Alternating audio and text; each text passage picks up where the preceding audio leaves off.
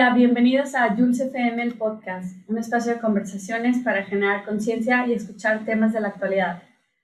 El episodio de hoy se titula Desperdiciar está de moda. ¿Cómo ser zero waste? Una vida zero waste sin desperdicios y sin prejuicios.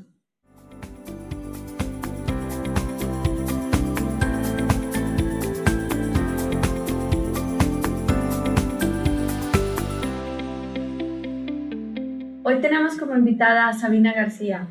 Sabina es actualmente directora de programas y cofundadora de Global Food Partners, una consultoría internacional que ayuda a empresas de la industria alimentaria a adoptar una cadena de abasto más responsable.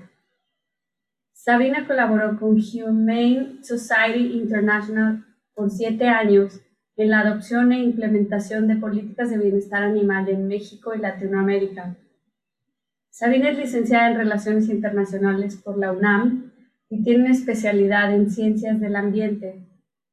También ha colaborado en proyectos ambientales como movilidad y sustentabilidad urbana y adaptación al cambio climático, además de proyectos de cooperación internacional, entre otros. Sabina es amante de la naturaleza, los postres, el baile, hace lo que puede hacer para ser zero waste Lleva una dieta basada en plantas y su sueño es poder poner una tienda a granel en México y ser coach en sustentabilidad para ayudar a otras a reducir su impacto ambiental. Hola Sabina, ¿cómo estás? Hola Jules, muy bien, muchas gracias por la invitación. Un gusto. Muy contento de estar aquí. Un gusto, un gusto de tenerte aquí. Para quienes no sepan, Sabina vive en Singapur y nos hicimos amigas, yo la quiero mucho. La gente, siempre que andamos en la calle, creen que somos hermanas. Pero Exacto. Nada, hermanas adoptivas ya, ya somos, está bien. Con este podcast me he encontrado tanta familia en todos lados. De eso se trata, conectar, crear comunidad. Claro, claro. Oye, pero a ver, cuéntanos, ¿por qué decidiste hablar de cómo ser zero waste. O sea, cómo empezó tu vida. Bueno, antes de, entrar al tema, ¿cómo es que te interesaste por esta temática? Yo creo que todo empezó cuando era niña. Mis papás eran eh, diferentes, no, sé cómo explicarlo muy bien, pero em, mis papás se llamaban a sí mismos o se identificaban como socialistas, comunistas, no sé, como un estilo de vida alternativo. Entonces, yo creo que desde niños empezamos eh, a vivir de una manera muy distinta en mi familia, que era muy obvio que era distinto en comparación al resto de los niños de la escuela. Em, lo más interesante es que acá nosotros no teníamos etiquetas. Para muchas de las cosas que hacíamos simplemente no había términos, era solamente así es como vivimos en esta familia. Y muchas de las cosas que hacíamos era, este, mis papás no apreciaban el consumo excesivo o el consumo en general. mi mamá ponía mucho cuidado en lo que comíamos y no se trataba de comprar cosas caras, sino comprar cosas de calidad que no siempre estaban en los lugares más caros. Eh, no comprar cosas procesadas, no comprar cosas que ya venían empaquetadas, em, no sé, todo este tipo de cosas que, que, mi mamá nos hacía, que ella nos preparaba pasteles, galletas, mermeladas, em, no comer comida, eh, comida rápida, ni comida americana rápida, ni tampoco garnacha mexicana. Entonces, Qué triste la garnacha. Pues no sé si sea triste, pero aprendí a apreciar la comida casera, apreciar las verduras, este, la comida que era como muy natural, la que es menos procesada. Y esto me ayudó muchísimo que cuando viajaba, realmente disfrutaba lo local porque no estaba atada a un tipo de alimentación particular con sabores, no sé, comida sumamente salada. La comida rápida normalmente tiene mucho más sal o más azúcar, este, o muy picante. O sea, los sabores son como un poco extremos en ese sentido. Entonces yo creo que ese fue el inicio de, mi jornada a un estilo de vida diferente. Mm. Pero, por ejemplo, ¿por qué notabas que era diferente cuando ibas a casa de tus amigas? ¿No era así? ¿O porque para ti era normal el ser diferente, ¿no? En este caso. Sí, sí, totalmente. Pues la diferencia era básicamente que ellos tenían muchas cosas con etiquetas, productos con etiquetas ya sea para ah. comer, había muchísima comida congelada en las casas de estos, de estos amiguitos y en mi casa no, era como, mis papás era siempre como, no, aquí todo va a ser fresco, no va a haber nada congelado, no va a haber nada procesado, este, em, inclusive la ropa, no había como estereotipos, mi hermano y yo teníamos como las mismas sábanas y cobijas, solo era el, doble, teníamos dos de cada una, pero eran igualitas, no era como esto es para niño, esto para niña, Em, sí, o sea, no, no, no teníamos como el estereotipo de las cosas que la gente apreciaba socialmente, o sea, que era lo que socialmente la gente aprobaba comprar. En mi casa, digamos que no se aprobaba comprar esas cosas. ¿Y no tenías la curiosidad, o sea, de decir, ay, yo también quiero esta cobija con monitos que tiene mi amiga? O sea, ¿no hubo algún momento que te gustó lo demás o es para mí no me importa, simplemente está cumpliendo una función, ¿no? Que es cubrirme las noches. Que sí, tal vez, por ejemplo, los juguetes. Yo decía como, pues quiero más juguetes. Y mis papás eran como, pues no, ya tienes suficientes juguetes. Sí, pero es que mis amiguitas tienen 5.520 millones de juguetes y yo tengo, tengo 100, pero pues yo quiero los otros millones, ¿no? Entonces, sí tenía suficiente, Em, esa era una parte. La, la, parte es que nunca sentí que me faltara algo. Y la otra es que no sabía que los otros tenían de más. Entonces nunca me di cuenta. ¿Sabes? O sea, si mis amiguitas tenían 500 vestidos y yo tenía dos, nunca me di cuenta que me faltaban los otros 498 vestidos. Porque en mi casa había suficiente de todo. O sea, nunca sentí que no te faltaba. Exacto, no era una cuestión de no tener para comprar, sino más bien simplemente el valor de tener de más no existía. Mm. Y por ejemplo, de adolescente ya de, a ver, nos prestamos el vestido para ir a la boda, a los 15, a la fiesta, no decías, yo también, o sea, ahí por ejemplo, bueno, ella cambió, mis papás se habían divorciado, mi mamá vivía en otro lugar, entonces digamos que tenía un poco más de libertad de escoger, em, pero aún así no tenía esa necesidad de comprar. Tal vez les robaba a mis primas unas que otras cosas o ellas me prestaban y, y sí, o sea, yo creo que lo que cambió ahí es la percepción de la moda. O sea, cuando te vas haciendo más grande, eres mucho más consciente de lo que la gente está usando y tú quieres usar para pertenecer. Y esto tiene mucho que ver con el, con el zero waste, ¿no? O sea, yo, yo, o, lo contrario del zero waste, yo quiero tener para pertenecer. ¿Qué es lo que está de mm. moda? ¿Qué es lo que está haciendo la gente? Y yo creo que el zero waste va justamente al otro lado. No es que vaya en contra de la moda, pero más bien va al otro lado. O sea, ¿qué, ¿qué es lo que tengo que ya me funciona? no es lo que quiero tener para pertenecer. Claro, no necesito 10 vestidos para cada. Porque está de moda desperdiciar, ¿no? Entonces, justo, o sea, yo ya igual ya tengo algo que me funciona, o igual lo puedo conseguir de otra manera. O sea, no necesariamente tengo que comprar más. Pero cuando eres adolescente, pues poco te das cuenta. Y en la adolescencia creo que sí la limitante es el dinero, porque tus papás no te dan como tarjetas y órale, cómprate lo que quieras. Te dan lo que necesitas a veces un poco más pero no es como que hay una libertad excesiva, porque en tu adolescencia quieres todo y no tienes, que no tienes límites en el deseo de, de, seguir acumulando. Oye, ¿y tus abuelos también eran así o fue onda de tus papás el cambiar a este estilo, como más tener lo que necesitas y ya? Yo creo que fue onda de mis papás, ellos vivieron unos años en Europa y aprendieron yo creo que muchísimas cosas de gente de diferentes países y fueron, pues no sé, construyendo su propio estilo de vida este, en base como a lo, a lo que ellos consideraron más importante. Y, y sí, fueron mis papás que, que, empezaron como con esta semilla que no era, que te digo, no era un concepto, no era como, ay, nosotros somos sustentables.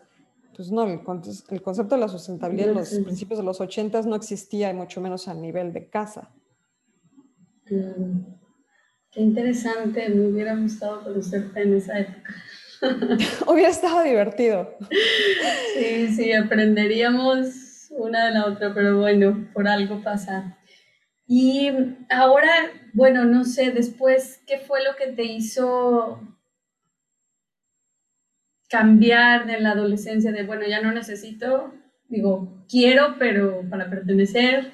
Y hubo un momento en que dijiste, no, la verdad es que no necesito. Como, ¿cuándo fue eso? ¿Qué pasó en tu vida? Yo creo que nunca fui realmente consciente de, o sea, de manera tan consciente hasta que empecé a estudiar más eh, sobre el tema. Yo viví un año en Inglaterra cuando tenía creo que 22 años o 21 y eso me ayudó mucho a entender cómo vivía la gente allá. Y todo empezó con lo del reciclaje. Yo no entendía por qué la gente lavaba la basura para reciclarla. Decía, pero si es basura. Para empezar, o sea, en México ni reciclábamos nada, absolutamente nada.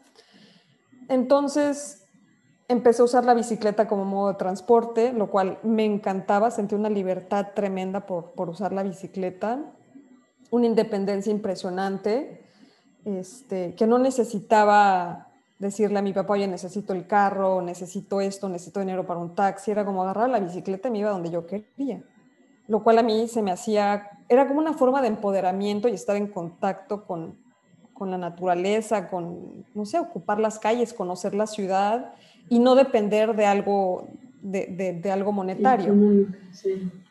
Entonces, yo creo que esas fueron las dos primeras cosas que hicieron que yo empezara a transformar mi vida y entender el valor del reciclaje, del orden y de algo tan sencillo como la bicicleta que cambia totalmente en países como los nuestros, en donde el que tiene una bicicleta es porque no tiene para el carro. Y aquí es mm. no, el que usa la bicicleta está por, es porque es consciente de que hay otras formas de vivir sin tener que usar el carro y contaminar.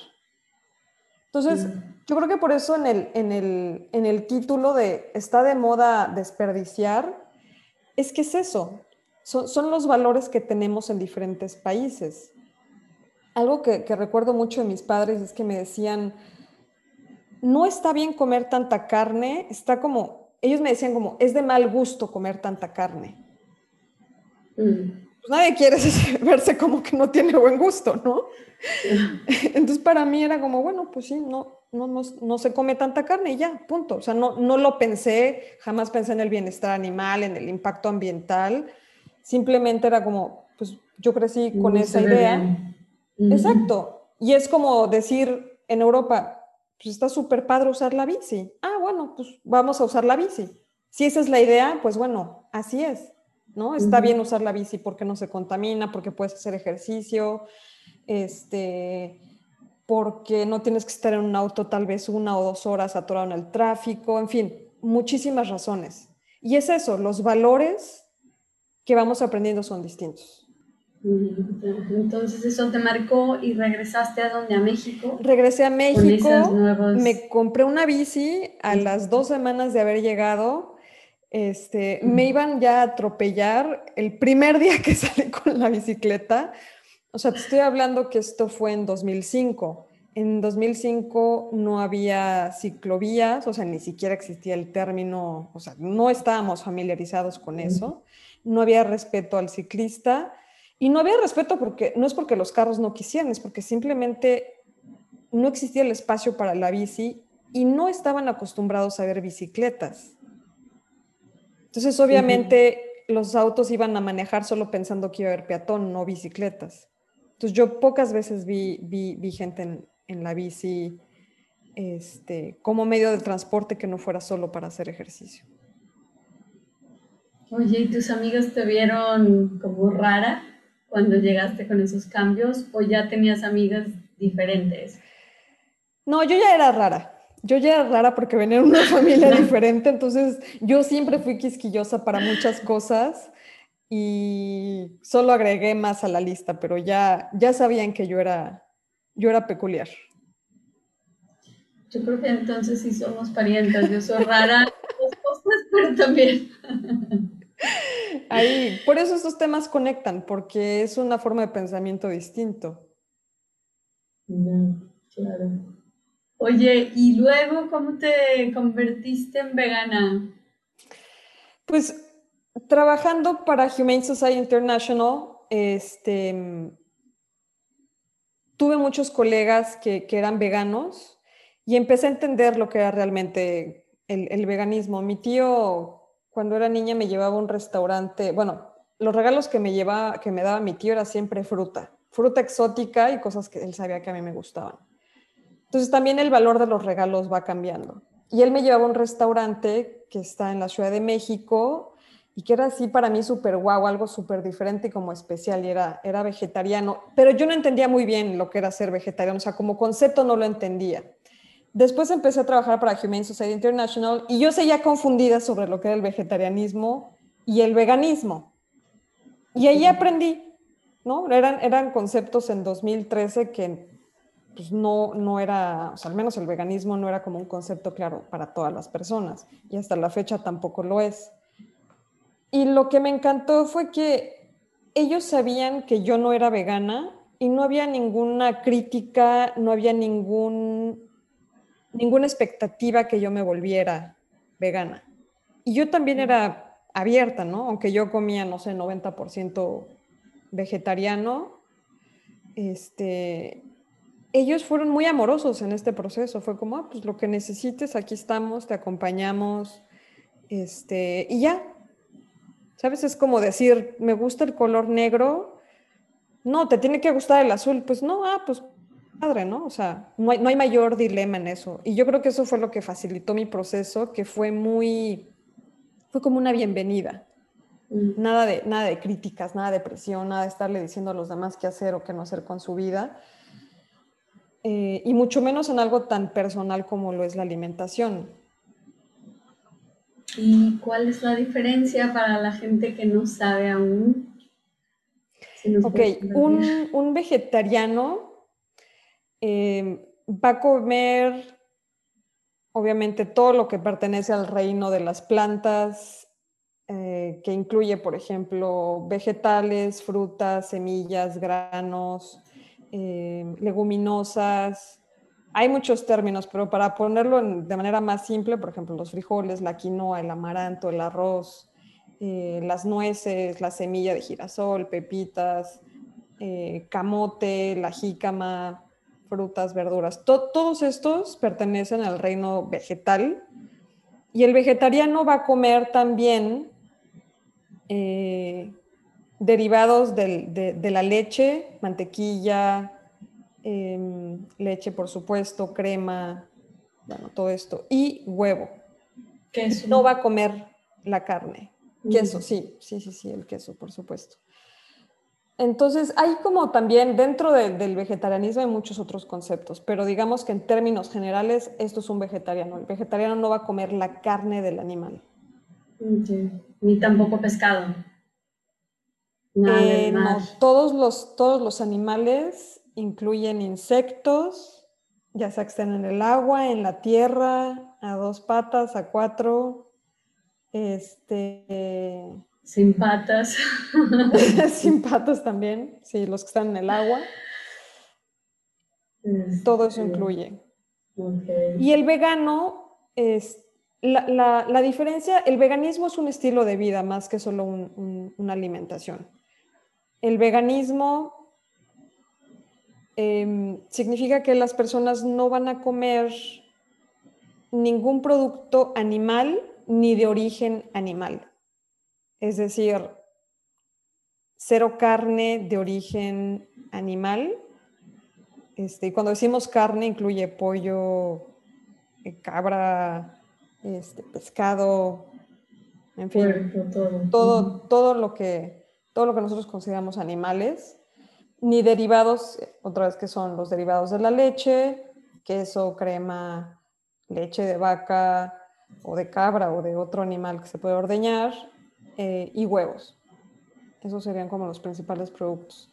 Y el vegano también va a evitar productos de, de uso para la higiene personal o productos que puede vestir de origen animal. Entonces, por eso digo que es un poco más allá de, de, solo la alimentación, o sea, no usar tenis o bolsas que usen piel, em, no usar productos donde, por ejemplo, hay muchos jabones en México, hay un jabón rosa muy famoso que se usa para lavar ropa, que se usa, que tiene grasa de, grasa de vaca. Ah, no sabía. Grasa animal. Entonces, bueno, esos son los productos que se van a evitar, que tienen este origen animal o algunos colágenos que, que provienen también de origen animal. ¿Y no fue difícil encontrar productos así en México? en esa época?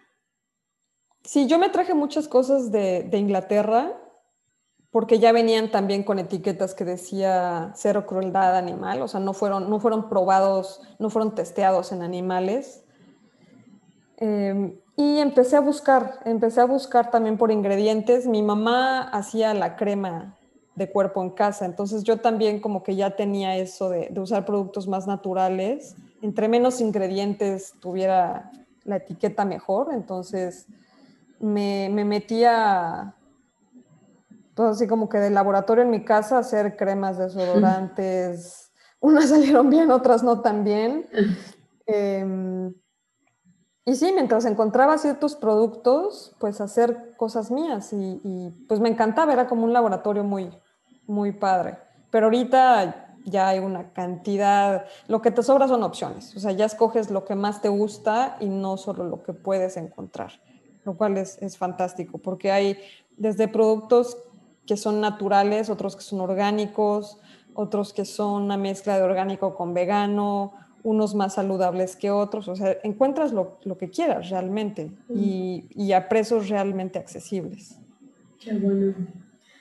Qué bueno que sí haya más. Yo estoy en búsqueda de productos por dejar el, plástico, sobre todo, como mi ah, mayor pues, motivo.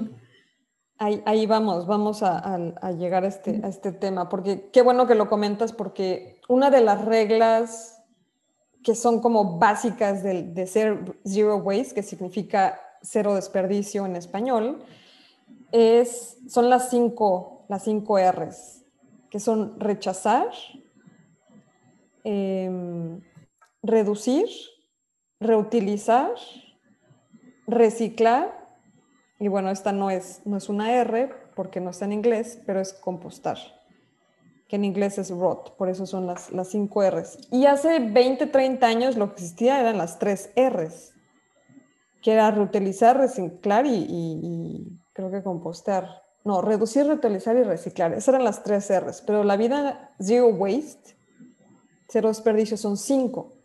Que lo primero que tenemos que hacer es rechazar. Mm. Es una parte fundamental.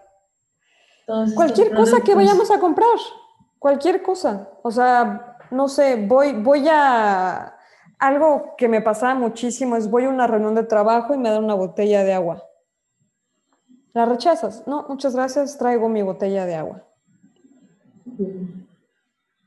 Este, vas al súper, te empiezan a poner todo en bolsa. No, muchas gracias, traigo mis bolsas. Este, pides para llevar, te dan 500 servilletas y este, 500 tenedores, no gracias, tengo en casa o tengo en la oficina, tengo un juego de, cubiertos de metal en la, oficina o de bambú o de lo que sea que tengas. Em, cuando vas a comprarte ropa o te encuentras una página en internet, estás tonteando en Instagram y te aparecen 500 eh, promociones de comprar productos de lo que sea. Y empiezas a rechazar. O sea, eso es lo primero que uno hace. No es rechazar la oferta, sino a veces uno inconscientemente o para matar el tiempo empezamos a buscar productos. Mm. Entonces, rechazar la idea, o sea, rechazar internamente la idea de la compra. No, ok. Y entonces, ¿cómo ser zero waste? Primero rechazando y luego, ¿qué acciones podemos tomar para bajarle a nuestro desperdicio? Pues sí, mira, hay, hay varias cosas. Yo, o sea, yo creo que la gente, una recomendación que yo les hago es, escojan tres cosas. ¿Cuáles son las áreas que más le apasionan? Porque zero waste, cuando uno empieza, lo quiere hacer todo, ¿no? y empiezas a preocuparte, literalmente, te empieza a dar ansiedad, que no lo puedes hacer todo. No lo puedes hacer todo porque ni tienes toda la información, Este, tampoco puede ser que no tengas todo el dinero o no tienes acceso a todos los productos para cambiar tu estilo de vida de un momento a otro.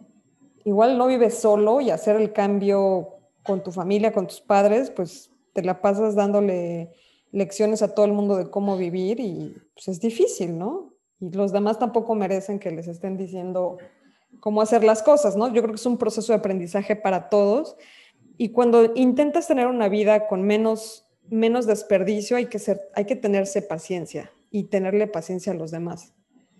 A mí lo que me encanta de ser Zero Waste es que es algo muy personal, es tuyo.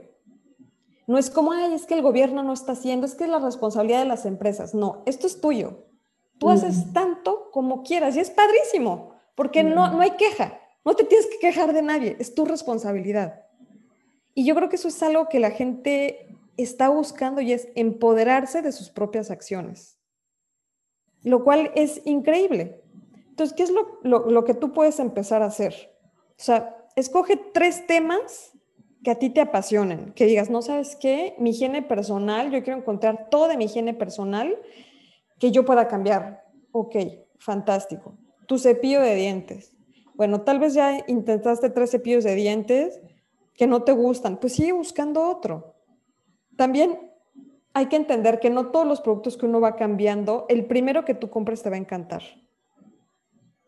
O sea, busca hasta que encuentres el que te guste, no, no, no desistas, porque igual como compramos marcas comerciales que no nos gustan o modelos de marcas, lo mismo va a pasar con estos productos. No es como que el primero que encontré ya me encantó, me encajó, me cayó súper bien. No. Sí. Entonces la gente a veces, como seres humanos, desistimos, podemos todas nuestras expectativas en un producto y no, es que este tiene que ser el producto milagro.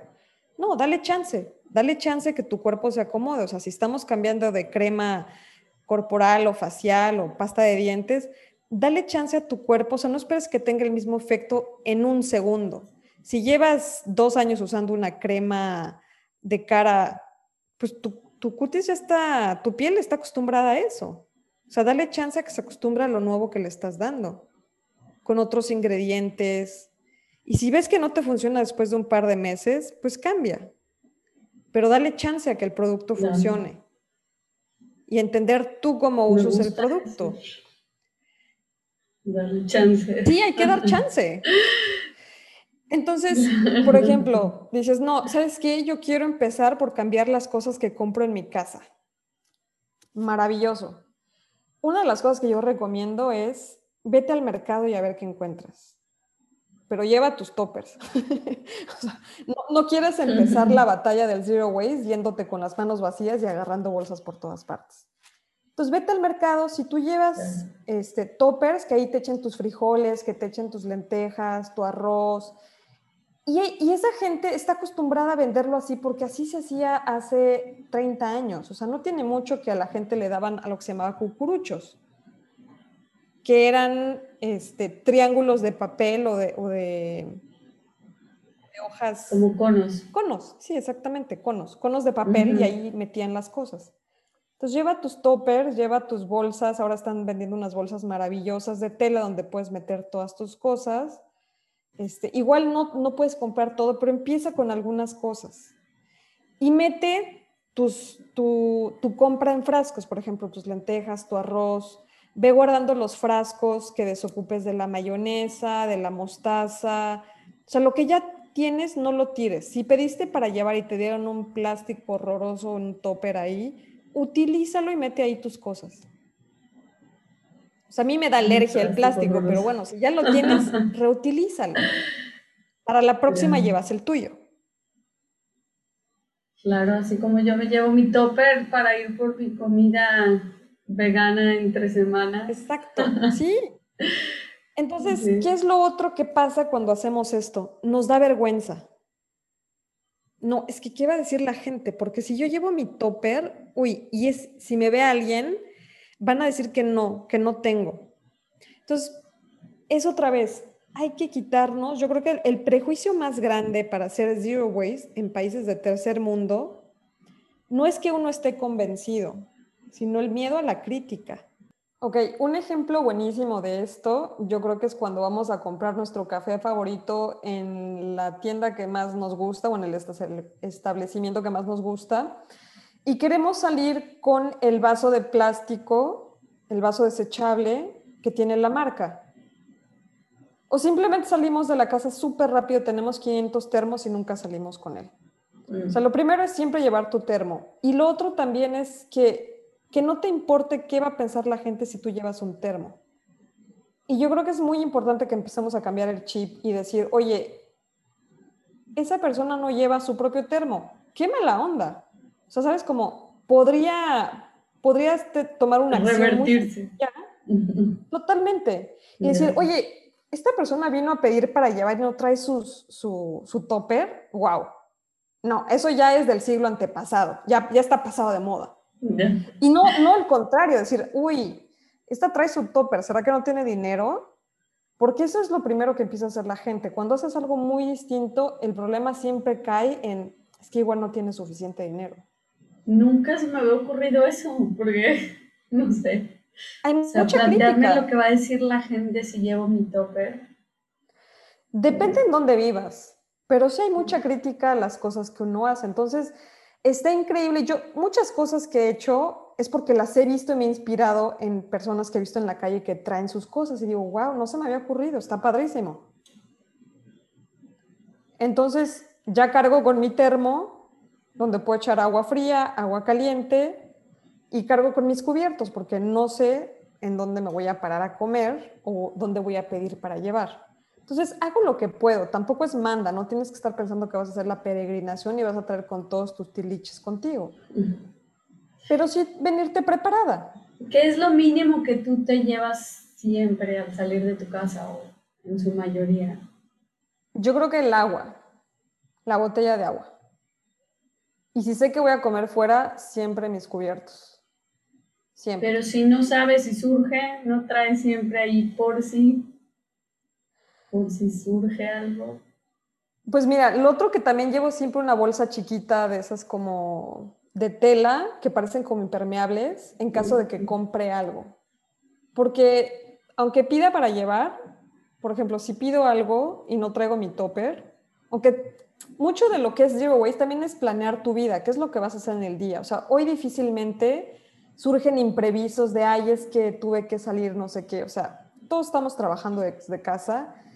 Este, la vida en la oficina se vuelve ya muy planeada. Entonces, tengo mis cosas que yo uso para salir de casa, pero ya tengo mis cosas en la oficina también. En la oficina tengo tres toppers, uno grande, uno mediano y uno chico. Tengo un set de cubiertos. Tengo una botella de agua que sirve para frío y para caliente. Y tengo un popote. Por si se me antoja un postre por ahí, necesito entrarle al, al dulce. La malteada de, de leche de avena. Exacto. Con helado de coco. Entonces, ya voy preparada con las cosas en la oficina también. O sea, no me voy a ver qué me encuentro en el camino. O sea, voy preparada con lo que tengo en mi bolsa, con lo que tengo en casa, pero también con lo que tengo en la oficina, si es donde yo paso tiempo. Ahora, si yo sé que paso mucho tiempo en casa de, de, no sé, del novio, de la mamá, de la abuela, pues también me voy preparada y dejo allá algunas cosas que yo sé que yo necesito y que a mí me gustan. Entonces, yo creo que hay muchísimas cosas que podemos hacer en términos de comida, de ropa, este, de viajes, por ejemplo. ¿Cómo quiero viajar? ¿A dónde voy a dejar mi dinero? ¿Me voy a ir a un hotel en donde uno de, las, de los grandes desperdicios del mundo es, son los buffets, la comida, el 30% de los alimentos se desperdicia. Entonces, zero waste son tantas cosas y no solo evitar el plástico. Es porque si yo pedí cinco platillos y somos dos personas, lo más probable es que quede mucha comida. Tal vez voy pidiendo poco a poco, me acabo lo que tengo y tal vez me traigo un topercito chiquito para llevarme lo que queda. Y la gente a veces ve eso como de mal gusto, no. O sea, ¿por qué? No, no, es, no es que yo me falte el dinero para comprarme otra cosa después, es que estoy convencida que no debo desperdiciar. O sea, se utilizan muchísimos recursos en lo que yo estoy comiendo y lo quiero terminar. Sí, pues sí. Entonces, otra cosa, por ejemplo, viajes. ¿Qué hago? No solo escoger el hotel, el restaurante donde voy a comer, sino también voy a escoger tal vez una agencia que me lleve un tour donde no van a generar más desperdicios, donde no van, no van a maltratar o impactar a la fauna y flora. Entonces, hay muchas cosas que podemos hacer. Ahora, los regalos. A veces uno se emociona tanto con cambiar el estilo de vida que anda por ahí dándole este, consejos no solicitados a todo el mundo de cómo vivir la vida. Entonces, la forma más amorosa que yo encontré de invitar a otros, obviamente lo primero yo creo que es esperar a que alguien te pregunte y tú respondes si alguien está interesado. Pero cuando tú ves que alguien está interesado o que está abierto a escuchar, invítalo a comer a un lugar donde tú sabes que cocinan con menos carne, eh, a un lugar, a una tienda tal vez donde esa persona también se puede inspirar y decir, wow, no, no, no me había imaginado que esto es posible. Y esa persona puede sentir la misma emoción que tú y empezar a cambiar su vida con lo que puede. O sea, darle la oportunidad a las personas que están junto de ti, con las que tú vives, con las que tú convives, inclusive en el trabajo, y dices, ¿sabes qué? Es que a la gente no le gusta la comida vegana ah, pues sabes que me invitaron a una fiesta y yo voy a llevar un platillo que sé que le va a encantar a todo el mundo. Y no le tienes que llegar con la propaganda de, oigan, este platillo es vegano. Este platillo está delicioso y ya. Porque antes de ser vegano es algo que tú llevas para compartir. Nadie llega diciendo, oigan, traje este platillo buenísimo lleno de carne. O sea, no hay que hacerle mala propaganda a las cosas que son buenas. O a la oficina. Oigan chicos, ¿saben qué? Traje algo para compartir, un postre. Y todo el mundo se lo come. Digo, sí está bueno. y al final tú puedes decir, oigan, encontré estos ingredientes buenísimos que tiene, tiene esto y esto y esto. Seguramente si está rico alguien te va a preguntar, ¿qué le pusiste? Mm. Entonces tú, tú comparte qué le pusiste. No compartas lo que no le pusiste, porque entonces la gente diciendo lo que no tiene piensa que le está faltando algo. Mm, claro. Sí, van a decir, sí, no sabe a, leche y a huevo y no sé qué, ya, ya, ya. Pero Exacto. con la leche de coco es una delicia los postres, ya quiero. Hoy creo que me merezco un helado vegano. Vegano, sí, no, hay opciones de todo, de todo y con sabor. Y yo creo que eso es la parte fantástica de, de la comida actualmente a base de plantas, es que está llena de sabor. Y la gente puede seguir comiendo el pozole que tanto le gusta o los platillos tradicionales, las empanadas argentinas. Y, hay, sustitutos. Y, o sea, la comida a base de plantas no sacrifica el sabor. Lo que pasa es que yo creo que mucha gente, a lo mejor como yo, yo pensaba, la gente vegetariana solo come ensaladas. O sea, era así como verde y hojitas y ya. Pero la verdad es que no, hay mil platos que están súper ricos, ¿no? Yo creo que esa es la percepción, porque cuando uno va a un restaurante en los últimos 30 años, cuando tú preguntas cuál es la opción vegetariana o la opción sin carne, siempre es la ensalada. Mm. Y yo creo que ahorita ya los restaurantes están poniendo las pilas en darte muchas otras opciones que no son una ensalada sin carne. Y eso está padrísimo, porque entonces si no, tú sales, imagínate, sales, tienes ganas de algo calientito, llegas y te dan una lechuga, que igual la ensalada está deliciosa, pero se te antoja otra cosa. Y tu única opción sigue siendo la ensalada. Entonces está padrísimo que los restaurantes ahorita están experimentando muchísimo con miles de ingredientes. O sea, en la cocina mexicana tenemos una variedad impresionante de opciones que ya son veganas u otras que son vegetarianas y son, son comidas ancestrales, o sea, y no están talladas como, ah, esto es vegano, pues no, es el platillo así y ya. Mm, así siempre ha sido, solo que ahora le ponemos etiqueta a todo. Oye, tengo una pregunta medio personal. Adelante, ¿Cuál es tu sueño? ¿Qué con el tema de, bueno, no sé si algo que te gustaría hacer relacionado al zero waste, por ejemplo? Sí, yo creo que ahorita, en el momento en el que estoy yo en mi vida, y como me he dado cuenta que, funcionan las cosas con la gente, es facilitarles la información, facilitarles la capacidad de poder transformar sus vidas. Y para mí mi sueño sería poner una tienda zero waste, una tienda a granel, donde la gente puede comprar productos. Eh, mi ideal sería hacer productos mexicanos. En México se produce prácticamente todo tipo de granos, semillas, este, frutos secos, nueces, en fin, tenemos una variedad impresionante de, todo tipo de productos.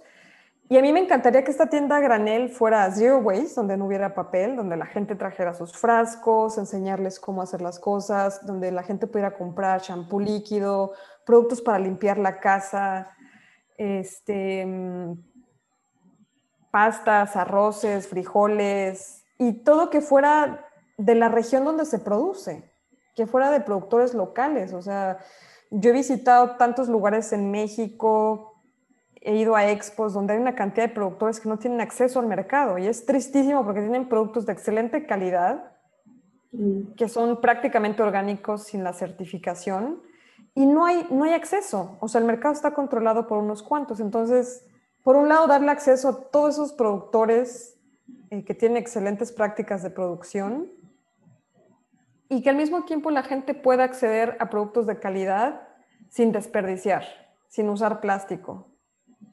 Entonces, ese, ese es mi sueño. Si hay por ahí un inversionista, alguien que esté buscando...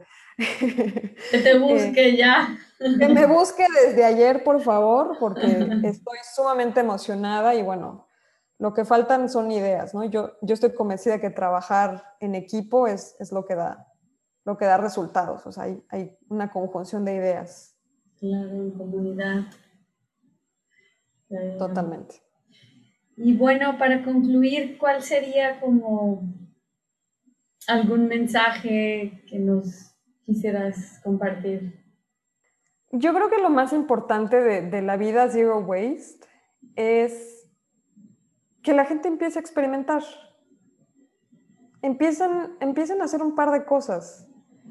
Y está bien preguntar, está bien indagar, o sea, pregúntenle si ustedes ya ven a alguien que está haciendo las cosas bien, pues pregunten, o sea, acérquense a esas personas que ya tienen toda esta información, este, no intenten descubrir la, la rueda, o sea, ya la rueda existe, ya, ya sabemos cuál es el mecanismo, o sea, pregunten, júntense con esas personas, sigan a las personas que ya están haciendo un montón de cosas en Instagram, en Facebook.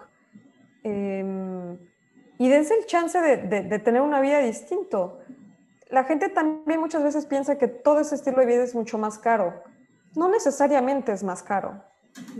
Solo, y no necesariamente tampoco implica más tiempo, solo implica un poco de esfuerzo al principio en entender qué estás haciendo, cómo hacerlo bien e ir investigando en qué áreas te gusta, en qué áreas te sientes cómodo. O sea, ya que escogiste tus tres áreas, Empieza por tres cosas, siempre les digo, tres cosas. No hagan más.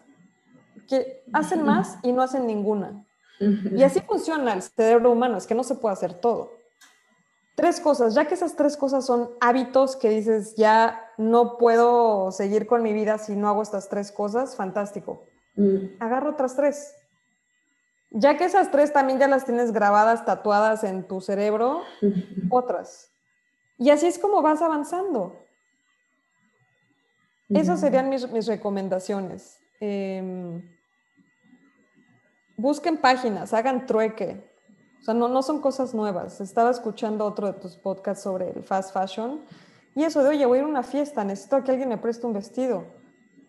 Oye, sí, o sea, en lugar de gastarme dos, tres mil pesos en un vestido para una fiesta, que de nuevo no es una cuestión de dinero, pero si voy a desperdiciar el dinero y recursos en comprando más cosas, que solo voy a usar una vez, mm, no pierdo nada con pedirle a alguien o un par de amigas a ver qué, qué pasa, intercambiar. O sea, esto del trueque es milenario, porque no podemos tenerlo todo, le está costando la tierra demasiado.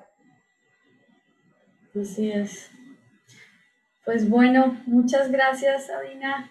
Te agradezco. No, pues un placer, un placer. Hay, hay tanto que decir en este tema, pero bueno, hay que tener paciencia. Ya, luego, luego te invitamos otra vez. Me parece muy bien. Muchas gracias. Gracias. Y bueno, recuerden que acción por el clima y consumo responsable son algunos de los objetivos del desarrollo sostenible. Recuerda que el bienestar del planeta es tu bienestar. Hagamos un mundo mejor siendo personas conscientes y más proactivas con nuestro entorno. Y suscríbete al podcast y sígueme en Instagram como dulcepm-el podcast.